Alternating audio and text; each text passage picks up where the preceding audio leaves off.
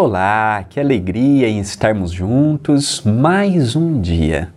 Com a graça de Deus, com a graça de Jesus, com a felicidade de podermos ter a tecnologia que nos une, pessoas do Brasil, de Portugal, dos Estados Unidos e de, de tantas outras localidades que têm me acompanhado.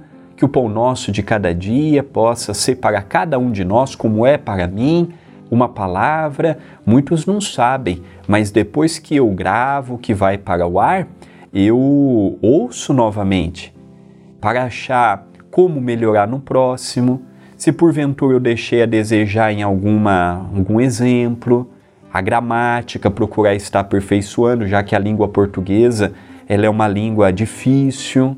Então eu também ouço para pedir aquela força, ah, André, você ouve o seu próprio programa? Sim, não para ser um narcisista, ó como eu falo bem, olha como não, mas com o objetivo também de ouvir. Às vezes eu ouço um pão nosso de um ano atrás e falo, olha que engraçado o exemplo que eu dei, a forma que eu falei, hoje eu já penso em algumas coisas diferentes, hoje eu faria diferente, então o pão nosso é a oportunidade que temos de nos encontrar aqui pelo YouTube da TV A Caminho da Luz. Hoje vamos ver uma frase inserida no livro de minha autoria, Passos de Luz, volume 3, capítulo 50, Cristãos.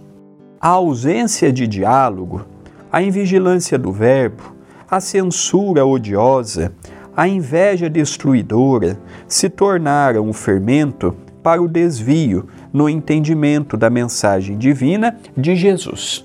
Então hoje temos visto que o grande problema de proliferarmos a mensagem do Cristo não vem por parte daqueles que não crê no Cristo, e sim por parte de nós que dizemos ser cristãos. Os espíritas, os católicos, os protestantes, os umbandistas, todos aqueles que trazem em Jesus o seu exemplo e o seu norte.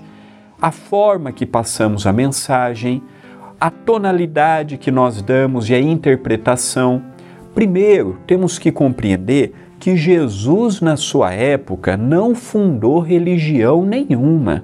Jesus era um pregador itinerante, casa de Simão Pedro, na aldeia de Cafarnaum, ia pra, para Jerusalém, para cá, para colar.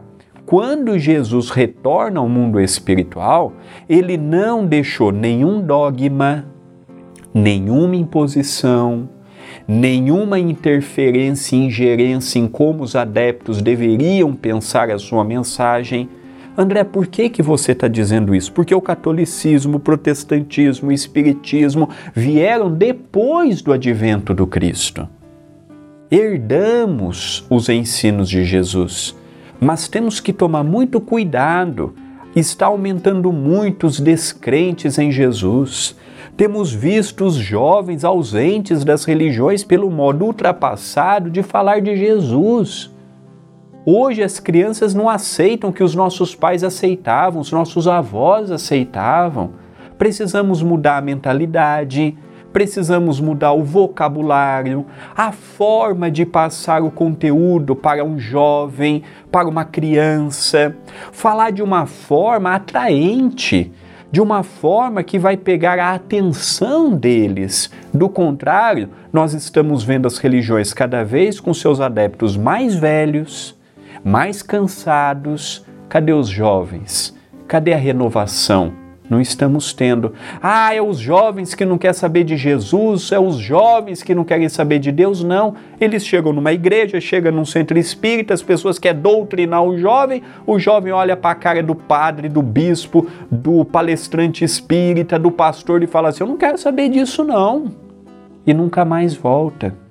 Então precisamos pegar os ensinos fundamentais e traduzir de maneira clara, objetiva, deixar dogma, preconceito, aquela maneira antiga de se ensinar e passar um Jesus amigo, um Jesus próximo, traduzir os ensinamentos de Jesus de forma atraente, em que as pessoas ouvirão e conhecerão e viverão os ensinos de Jesus mas sem o que temos visto hoje, sem preconceito, sem divisões, sem tantos conflitos, pensemos nisto, mas pensemos Agora,